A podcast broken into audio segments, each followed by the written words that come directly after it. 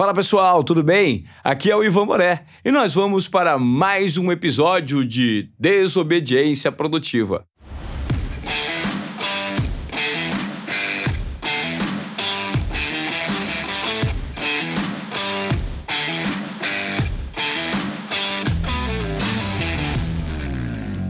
Hoje eu recebo aqui no estúdio Cal Júnior.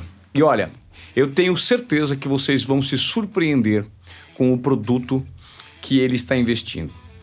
Nós estamos falando de água absorvida da atmosfera da Amazônia, ou seja, da altitude da Amazônia, e essa água é transformada em um produto para ser consumido. Detalhe: o preço da garrafa vai ser comercializado a 67 euros na Europa. É, isso é assunto para Cal Júnior. Tudo bem, Cal? Tudo bem, Ivan. Primeiro quero agradecer aqui a oportunidade de dizer que eu sou seu fã, fã do seu trabalho. Imagina. E para mim é um privilégio poder falar do nosso produto, que é a água da umidade do ar, da atmosfera da, da floresta amazônica, e que a gente está engarrafando e no, acabamos de receber o título de, da confraria né, de Final Waters. É um mercado que existe de águas especiais, né? E é onde nós estamos enquadrados. O nome da empresa é O Amazon Air Water. Exatamente. E O, na verdade, significa água, né? Isso. Em outros idiomas. Quantos idiomas? Na verdade, é, O é a representatividade, a letra em si, né, que é a nossa logomarca, da água em francês, mas também é uma expressão do índio tupi-guarani que faz, chama água de E. Né? E também nós percebendo o mercado de luxo chinês, é a única vogal que o chinês consegue pronunciar tranquilamente. Né? Quando você coloca outras palavras com R, etc., não tem isso. Então foi uma grande sacada do nosso pessoal de desenvolvimento. Né? Primeiro, dando a referência à água em francês, porque é o nosso mercado inicial. A gente está é, lançando o produto em Paris, né? do mercado físico, e no nosso e-commerce para o mundo todo. Agora me explica como é que surgiu essa ideia, Cal, porque assim, é algo muito desobediente produtivamente falando, muito disruptivo você coletar um material como esse, tipo água da atmosfera da floresta amazônica, que é um dos lugares mais, digamos, limpos e puros do mundo, né? É o lugar mais é, é mais puro. Hoje provado pela Science, né? É uma coisa que a gente costuma frisar, né? Porque existe o debate do que é mais puro, do que é o maior, do que é o melhor. E aí algumas certificadoras disso, né? Os cientistas fizeram uma análise do ar do Polo Norte, do ar da Amazônia e foi comprovado que é o ar mais puro do mundo.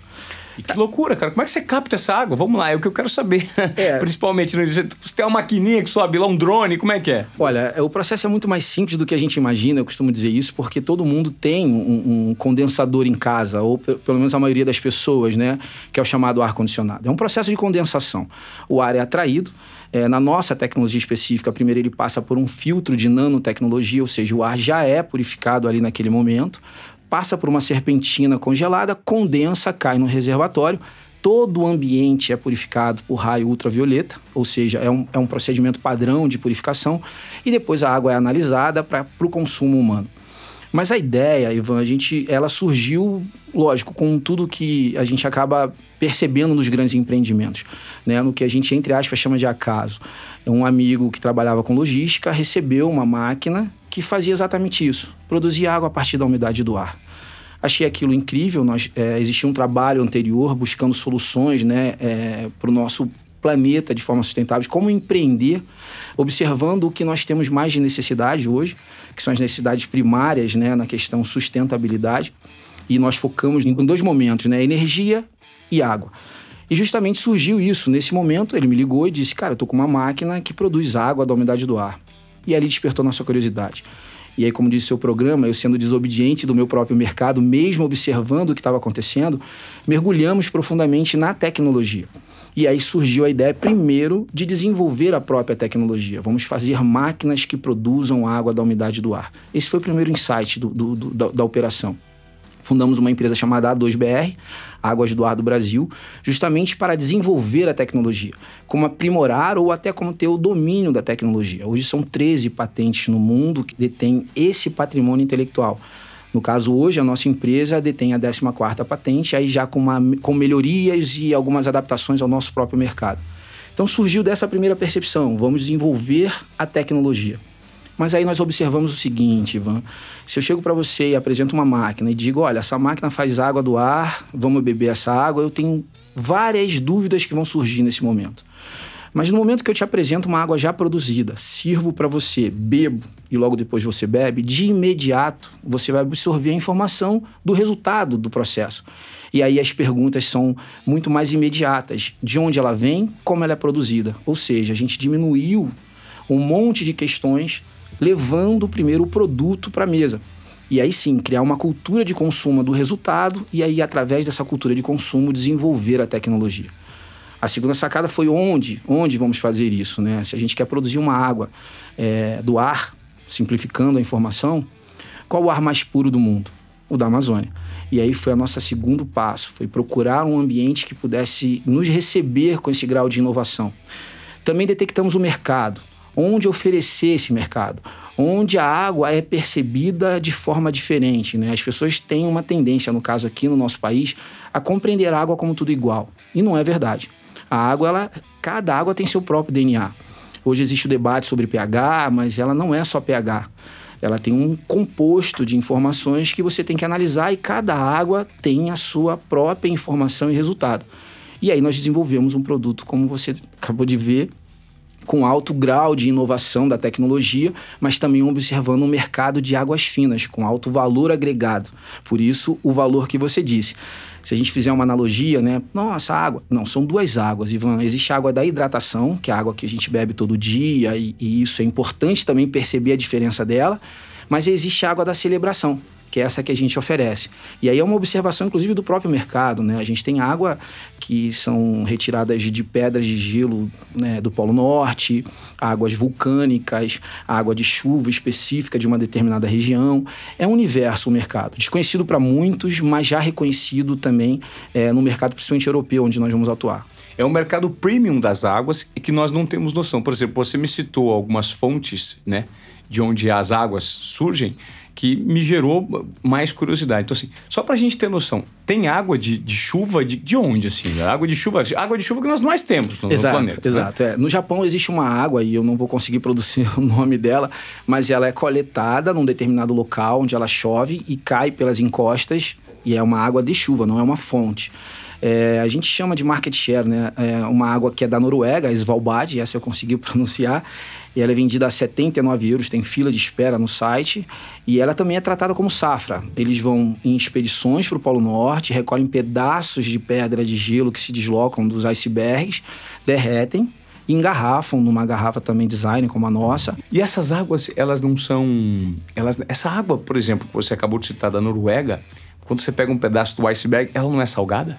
Então, na verdade é. Isso é uma, é uma questão que as pessoas perguntam. Não, existe uma pesquisa do determinado iceberg, né, de uma região né, da Noruega, que a água não, a água doce de milhões de anos, né? Então eles fazem um estudo, por isso que é uma expedição, não é só vou buscar aquela água do, do mar tal. É uma expedição específica, eles procuram a, a, as pedras que realmente são água doce, né, para consumo e aí derretem e colocam numa garrafa. Uma água muito premiada, reconhecida no mercado, uma das líderes de mercado. E essa água, por exemplo, ela tem, em alguns casos, ela tem milhões de anos, é isso? Exatamente.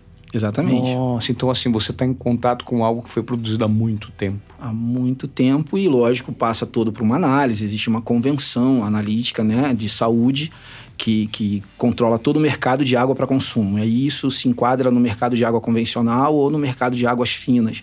Então, são águas que são testadas, né? Mas isso é um detalhe interessante porque as análises elas são muito é, periféricas, né? A questão da potabilidade da água, ou seja, no Brasil, por exemplo, as nossas análises elas são de acordo com coliformes fecais. Então você mais ou menos pode e permite você beber uma água. Já no mercado de águas finas é, é importante que não ter a existência disso. Então, essas são as únicas diferenças. Mas quem analisa e certifica o mercado ainda é muito periférico essa análise, mas garante que ninguém está bebendo uma água que vai te criar algum problema de saúde. Tá. Hoje, além dessas águas, é, existe um mercado que a gente nota. Por exemplo, tem aquela água que chama uh, Fiji. Fiji, isso. Fiji, tem aquela outra com aquela garrafinha que me esqueci o norueguês também. Aquela... A voz. A voz. É, por que, que essas águas são melhores? Porque as fontes são acima? É bom, legal essa pergunta, porque a gente pode classificar um outro segmento de mercado. A Voz, a Fiji, é, a São Pellegrino, e aí outras, a própria Perrier, não são águas do nosso mercado, de mercado de águas finas, água premium, né? Ah, elas não, elas, elas sequer entram nesse mercado que você está não, citando. Exatamente, porque existe uma percepção de volume e produção. Tá? tá? No nosso caso, a U, ela, ela, ela teve uma intenção, inclusive, de diminuir a, a produção dela justamente por conta do, da pegada ambiental. E esse é um momento que a gente vai falar sobre isso. Mas essas águas que você citou, elas são águas de produção de grande volume. Tá. Outra coisa, não existe água melhor ou pior numa percepção. Como eu disse, a água tem DNA. Ou seja, existem momentos da tua vida que você está estressado, você está tenso e você acha que é o trânsito. Não, é a água que você está consumindo. Ela pode ter mais sódio, menos sódio. A água que te hidrata tem que ser percebida. É interessante isso. Então, o conceito de água melhor ou água pior, ele é muito relativo porque ela se enquadra ao seu próprio padrão de consumo. Existe, lógico, né? Assim, uma classificação pré-analisada, como vinho. Por que, que o vinho que você cobra mais caro nele é um vinho melhor? Lógico que ele tem todo um processo de produção, de invase, de preocupação, né, de uva, de plantação dessa uva, que dá uma percepção de melhor. Mas é importante a gente deixar claro que a água é cada uma tem seu próprio DNA e você pode ser enquadrado.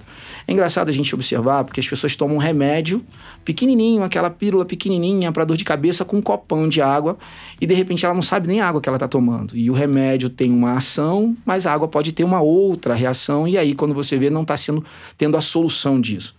Mas a questão das águas que você disse, a gente classifica como águas de marca.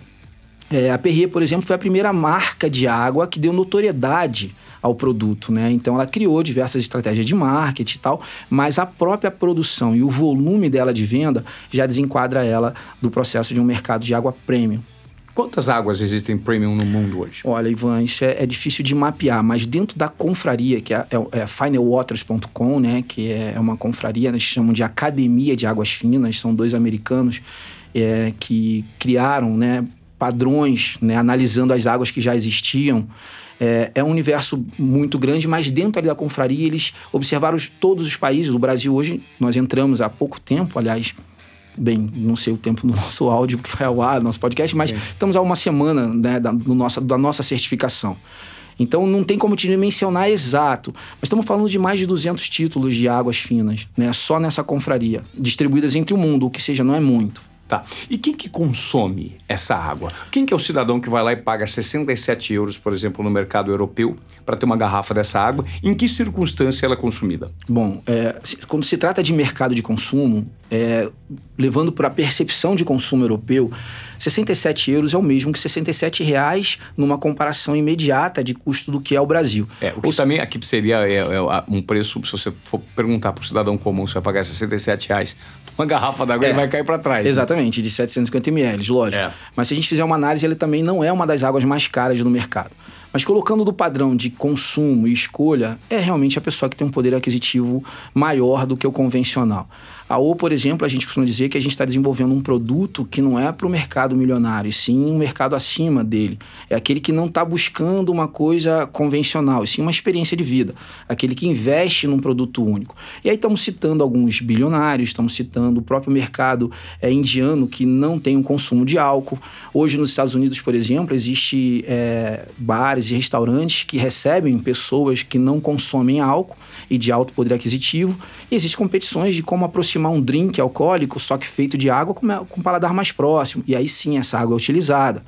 Por exemplo, como você diferencia no Japão é, o lamen, né, o miojo, que a gente chama aqui, de um miojo convencional é através da água que você produz. Então, eles procuram águas que tenham toda essa característica de baixa mineralidade, específicas para isso.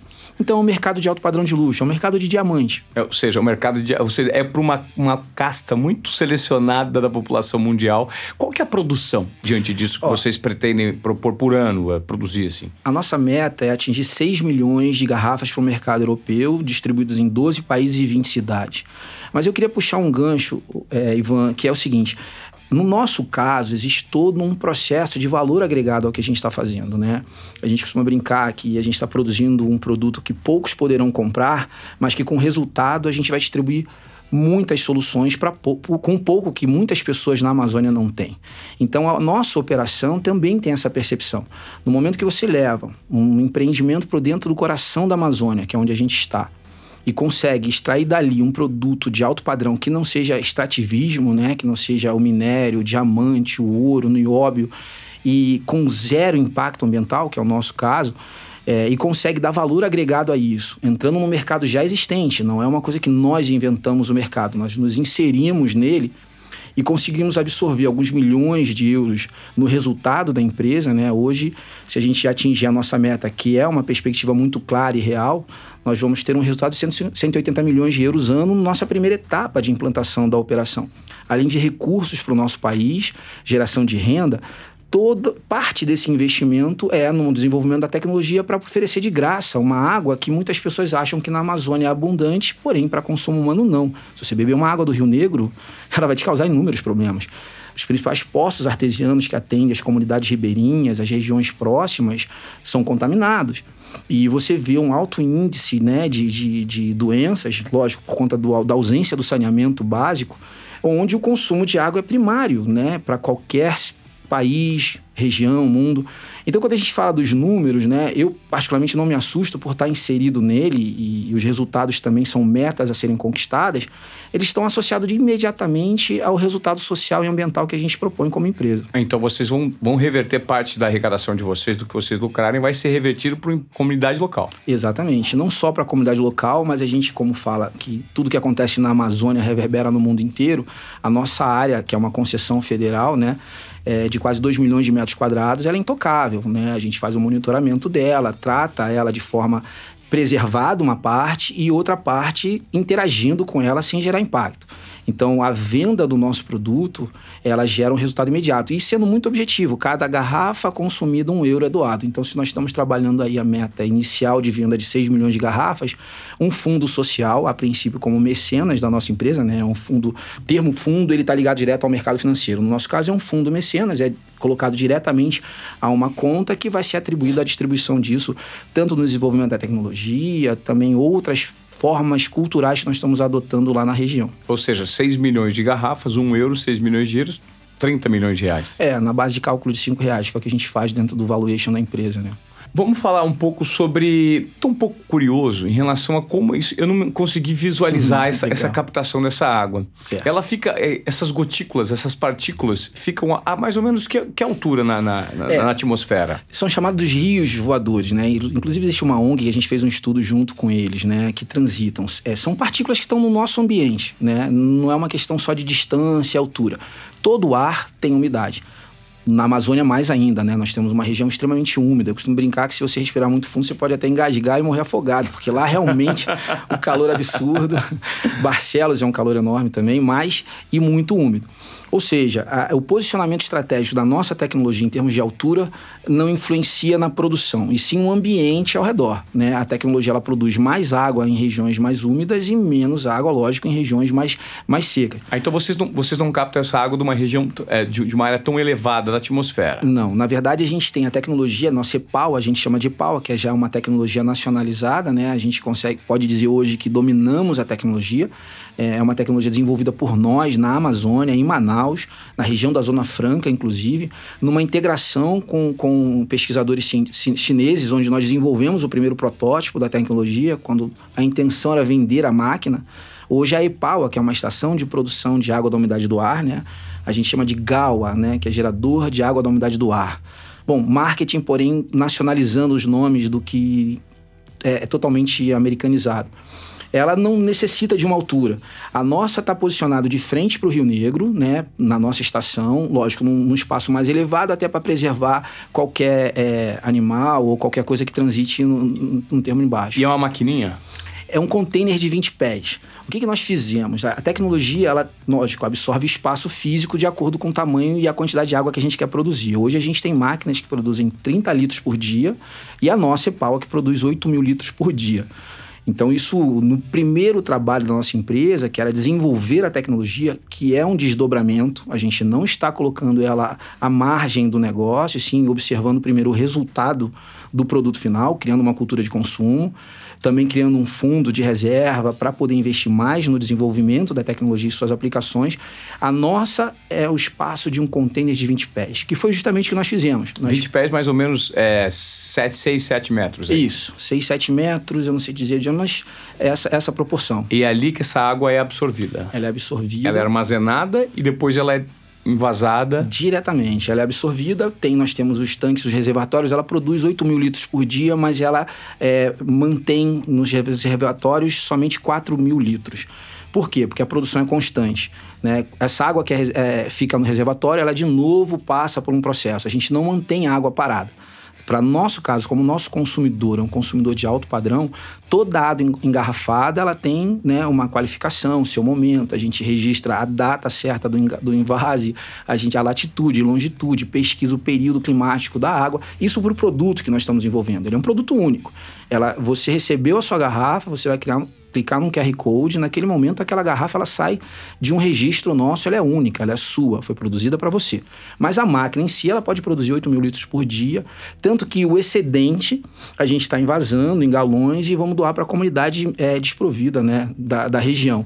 Que muita gente fala, ah, você vai doar água, sim, Vou doar água. É um lugar que não tem água. Que é, que é, um, que é um excedente. É um lugar que não tem água própria para o consumo. Né? É, uma água que compra. Para você ter uma ideia, Barcelos você só consegue chegar de barco. Barcelos 30... é a cidade na Amazônia que vocês captam essa água. Exatamente. É um tá. município no interior do estado do Amazonas. Foi a primeira capital é, do estado. É, bom, existe uma polêmica dizendo que ele é o segundo maior município em extensão territorial, perdendo para Altamira. Eu questiono isso, tá? Ele é o primeiro. E aí é uma questão de metros e quilômetros de detalhe. Mas é um dos maiores municípios em extensão territorial do mundo. Cercado de lendas, cercado de, de inúmeras coisas. É conhecido como a capital da pesca do peixe ornamental, da pesca do peixe esportivo, né? Pesca esportiva e do peixe ornamental. É, também permeada de lendas. É, o livro A Lenda de Agacor, que é um best-seller alemão, foi inspirado ali o filme Caveira de Cristal, né? Hollywood se inspirou com Indiana Jones das lendas que são cercadas. É o local que tem a maior cachoeira do Brasil, que é a Cachoeira do Aracá. Também o maior arquipélago fluvial encontrado pela NASA, não fomos nem nós, mesmo com todo o respeito que eu tenho pelo INPA e, e, quem descobriu foi a NASA. Tem o Cinturão Verde, maior reservatório de nióbio, ou seja, é um município cercado de, de patrimônios incríveis, culturais, né, minerários e etc. E é ali que a gente está, no meio da Amazônia, que é Barcelos. São 30 horas de barco, ou você vai de avião, que não tem uma linha convencional, e é uma hora sobrevoando a floresta amazônica, e que é uma grande aventura. Que legal, cara. A gente nem imaginava, né, que existia. Muita gente não sabe, eu estou me surpreendendo agora, sabendo que existe esse mercado de água de alto padrão, né? Isso. É impressionante. O cara compra uma água dessa aqui, ele vai tomar no ano novo, de repente. em vez de estourar um champanhe, ele estoura uma ele, ele abre uma garrafa d'água e vai tomar uma dose, é assim, e é medida, uma medida pequena ali, uma dosezinha. É que o cara vai pegar uma garrafa d'água e vai se esbaldar com a água, né? E eu sou suspeito. Eu, eu, é. eu particularmente consumo água todos os dias, e lógico, porque eu tenho acesso à produção.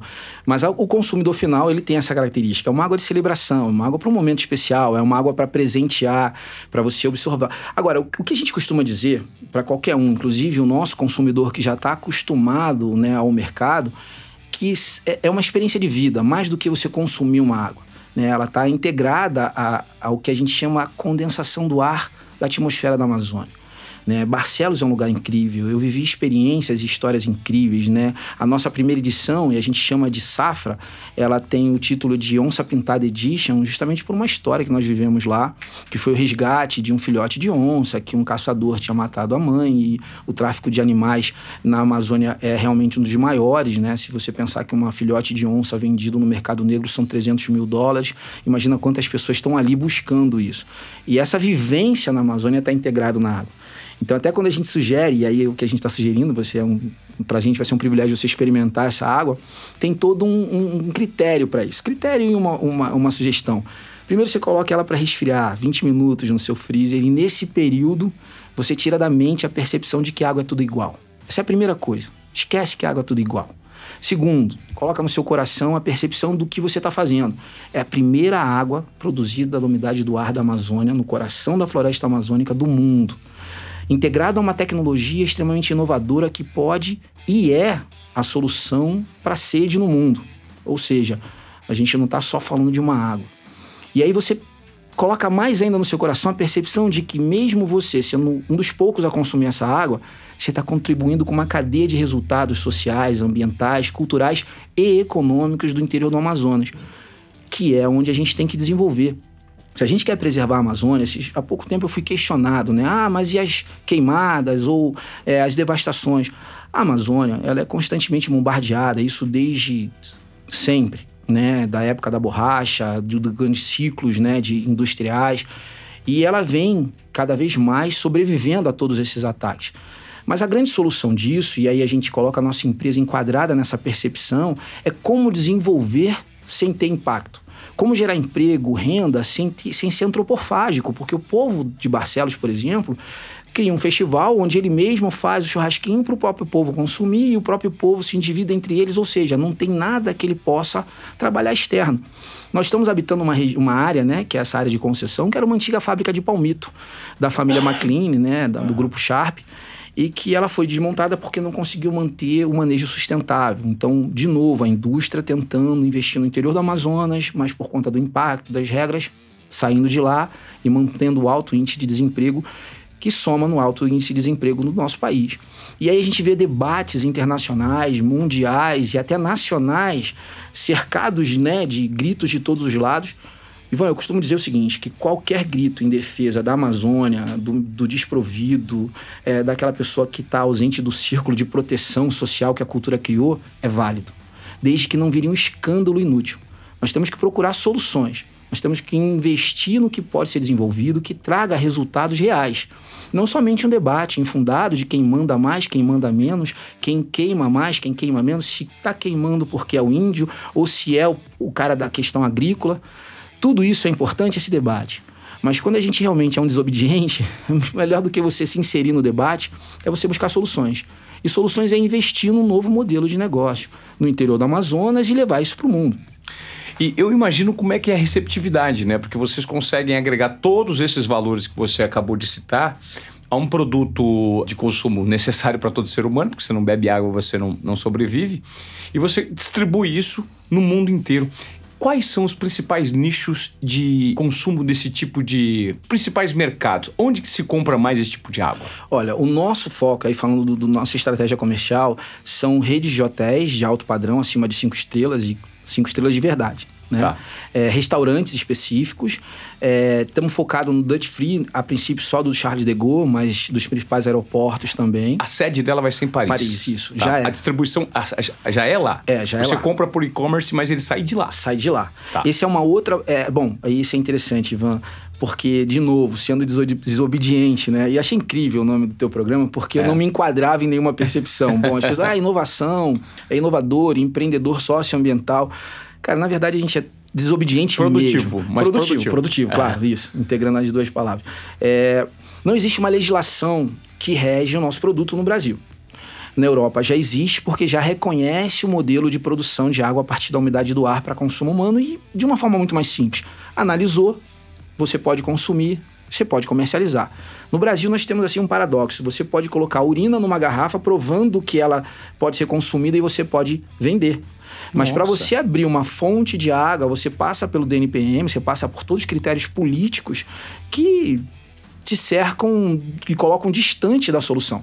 Existe um exemplo aqui no Brasil de um sucesso de uma empresa que é de Bertioga, aqui litoral norte de São Paulo, que eles dessalinizam a água do mar e vendem para o mercado. Demoraram cinco anos para serem reconhecidos pela Anvisa. Nesses cinco anos, eles são líderes de mercados na Alemanha. Ou seja, a empresa precisou sair do país, ir para a Alemanha, e assim conseguir sobreviver, existir e vencer, e hoje são empreendedores de sucesso. E de, mas não esqueceram o Brasil. Hoje eles conseguiram um reconhecimento pela Anvisa. Né? No nosso caso, a mesma coisa. A gente está seguindo os mesmos passos. Não existe o critério. Todo mundo fala, pô, mas você não vai vender no Brasil, Cal? Não, a gente vende no Brasil. Basta você entrar no e-commerce, você vai comprar e vai receber sua água em casa.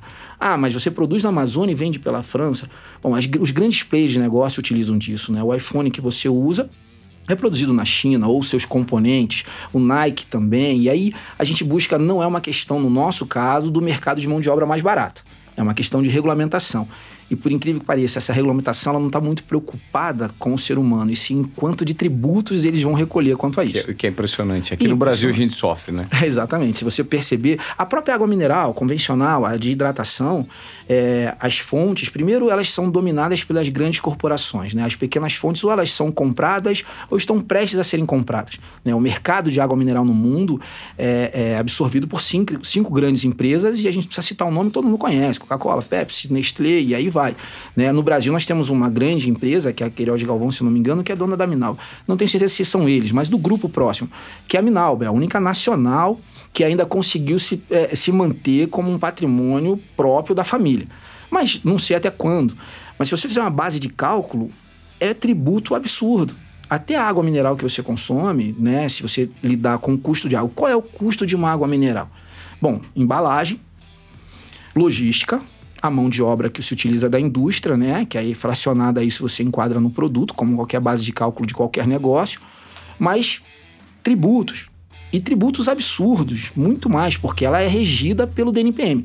Bebida, Ivan, é regido pelo Ministério da Agricultura. Ou seja, você faz qualquer bebida no Brasil. Você faz um suco, vai lá no Ministério da Agricultura, o cara não quer saber a água que você colocou naquele suco, você vai registrar como suco. Furou uma fonte, encontrou uma fonte, tem muita gente, ah, eu tenho. Você tem que ter a lavra. Ou seja, a legalização daquele produto. E aí passa pelo nosso órgão que regulamenta toda a extração minerária. Então a mesma regra para extrair ouro é a mesma para extrair água. Tudo bem que as pessoas dizem, ah, é o ouro. Bom, é o ouro, mas tem uma grande diferença. As pessoas não comem nem bebem ouro e água assim. Então o Brasil ainda continua sendo um grande dificultador para o empreendedor no próprio país. Mas como um bom desobediente produtivo, a gente colocou o produto na prateleira, buscamos o melhor caminho que é a Europa a princípio, mas trazendo os recursos possíveis para o Brasil e os dividendos também, porque a gente paga nossos impostos certinho. Legal. Olha, Cal, eu sinceramente estou surpreso com esse mercado, é, esse mercado tão é, diversificado das águas, né? E tão assim elevado, né? E, e, e, o conceito que vocês aplicaram nessa marca, que é muito mais do que você simplesmente tomar um, um gole de água, um copo de água, está vinculado ao, a um conceito muito mais profundo que vocês conseguiram desenvolver e de uma forma que você gera uma retribuição para o ecossistema e para as comunidades ali onde você produz o seu produto. Exato. E você também gera um conceito que o Brasil precisa muito, né, cara? Que é um conceito lá fora que nós produzimos mercadoria de primeira linha aqui Isso. e que muita gente acha que não, mas nós conseguimos. É, atuar também nesse mercado, né? Cara, isso é incrível. Você observou um detalhe, né? Assim, se você for procurar o mercado de alto padrão é, do mundo, você não vai encontrar referências da nossa, do nosso país para isso.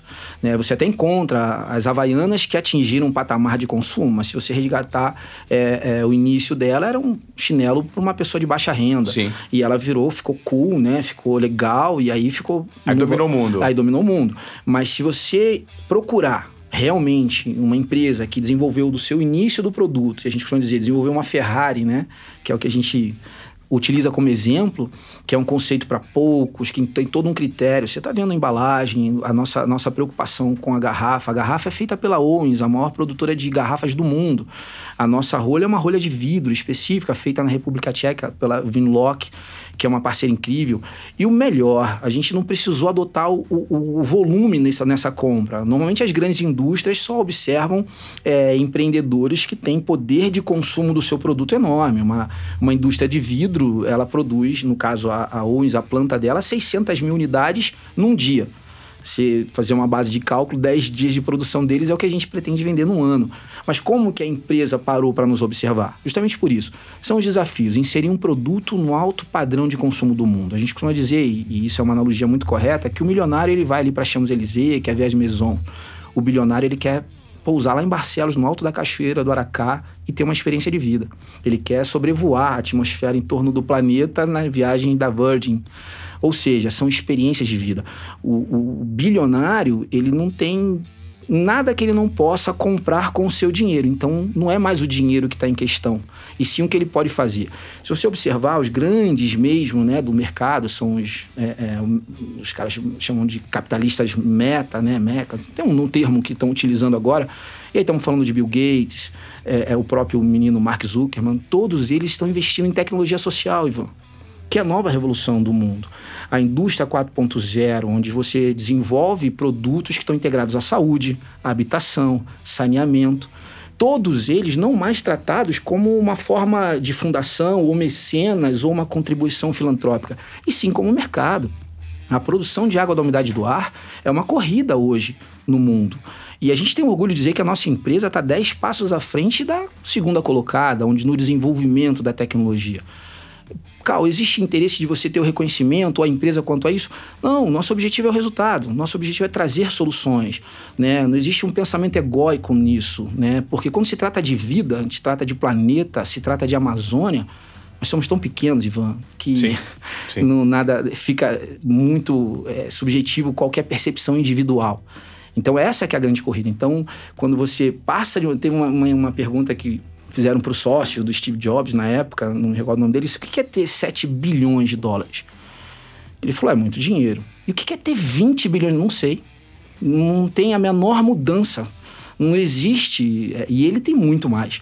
Ou seja, chega um momento onde o dinheiro em si, seja o volume que você acumula ou você conquista, ele fica totalmente efêmero. Você não tem como gastar em cinco gerações. Sim, ele não faz diferença. Exatamente. Porque o cara que tem um bi para o cara que tem 5 ou 10 bi, é a mesma coisa. Exatamente. Porque nem as, nem a geração, todas as outras gerações subsequentes não, não vão ser impactadas, porque tem, às vezes não tem preço, porque você tem acesso a tudo. Tudo. Então, não adianta ter mais ou ter menos. Você já tem, você já chegou num patamar que. Exatamente. Então, o próximo passo é poder, né? As sim. pessoas, no caso, claro. a gente chama a economia antiga busca poder, né? Busca o poder de ter dinheiro. Eu vi uma, um programa seu aqui com um pessoal muito legal e falando sobre grandes investimentos. E eu achei incrível, né? Porque todos eles, de uma certa forma, têm um objetivo. Lógico, o nosso objetivo é ganhar dinheiro. A nossa empresa tem um valuation incrível, sim. E isso na época que era o PowerPoint somente, né? Hoje a gente é um produto, um fato. Estamos reavaliando esse processo junto à Deloitte, inclusive é, da Holanda, não é nem a brasileira, está fazendo essa avaliação, porque existe o interesse internacional de abrir o capital da empresa, não meu ainda, o conselho está estudando essa possibilidade. Mas tudo isso está literalmente integrado aos valores que nós agregamos ao produto. É um produto que ele é caro? Não, ele é um produto raro. É diferente. Ele é caro quando você coloca um produto desse padrão no local onde a pessoa não tem condições de consumir. Sim.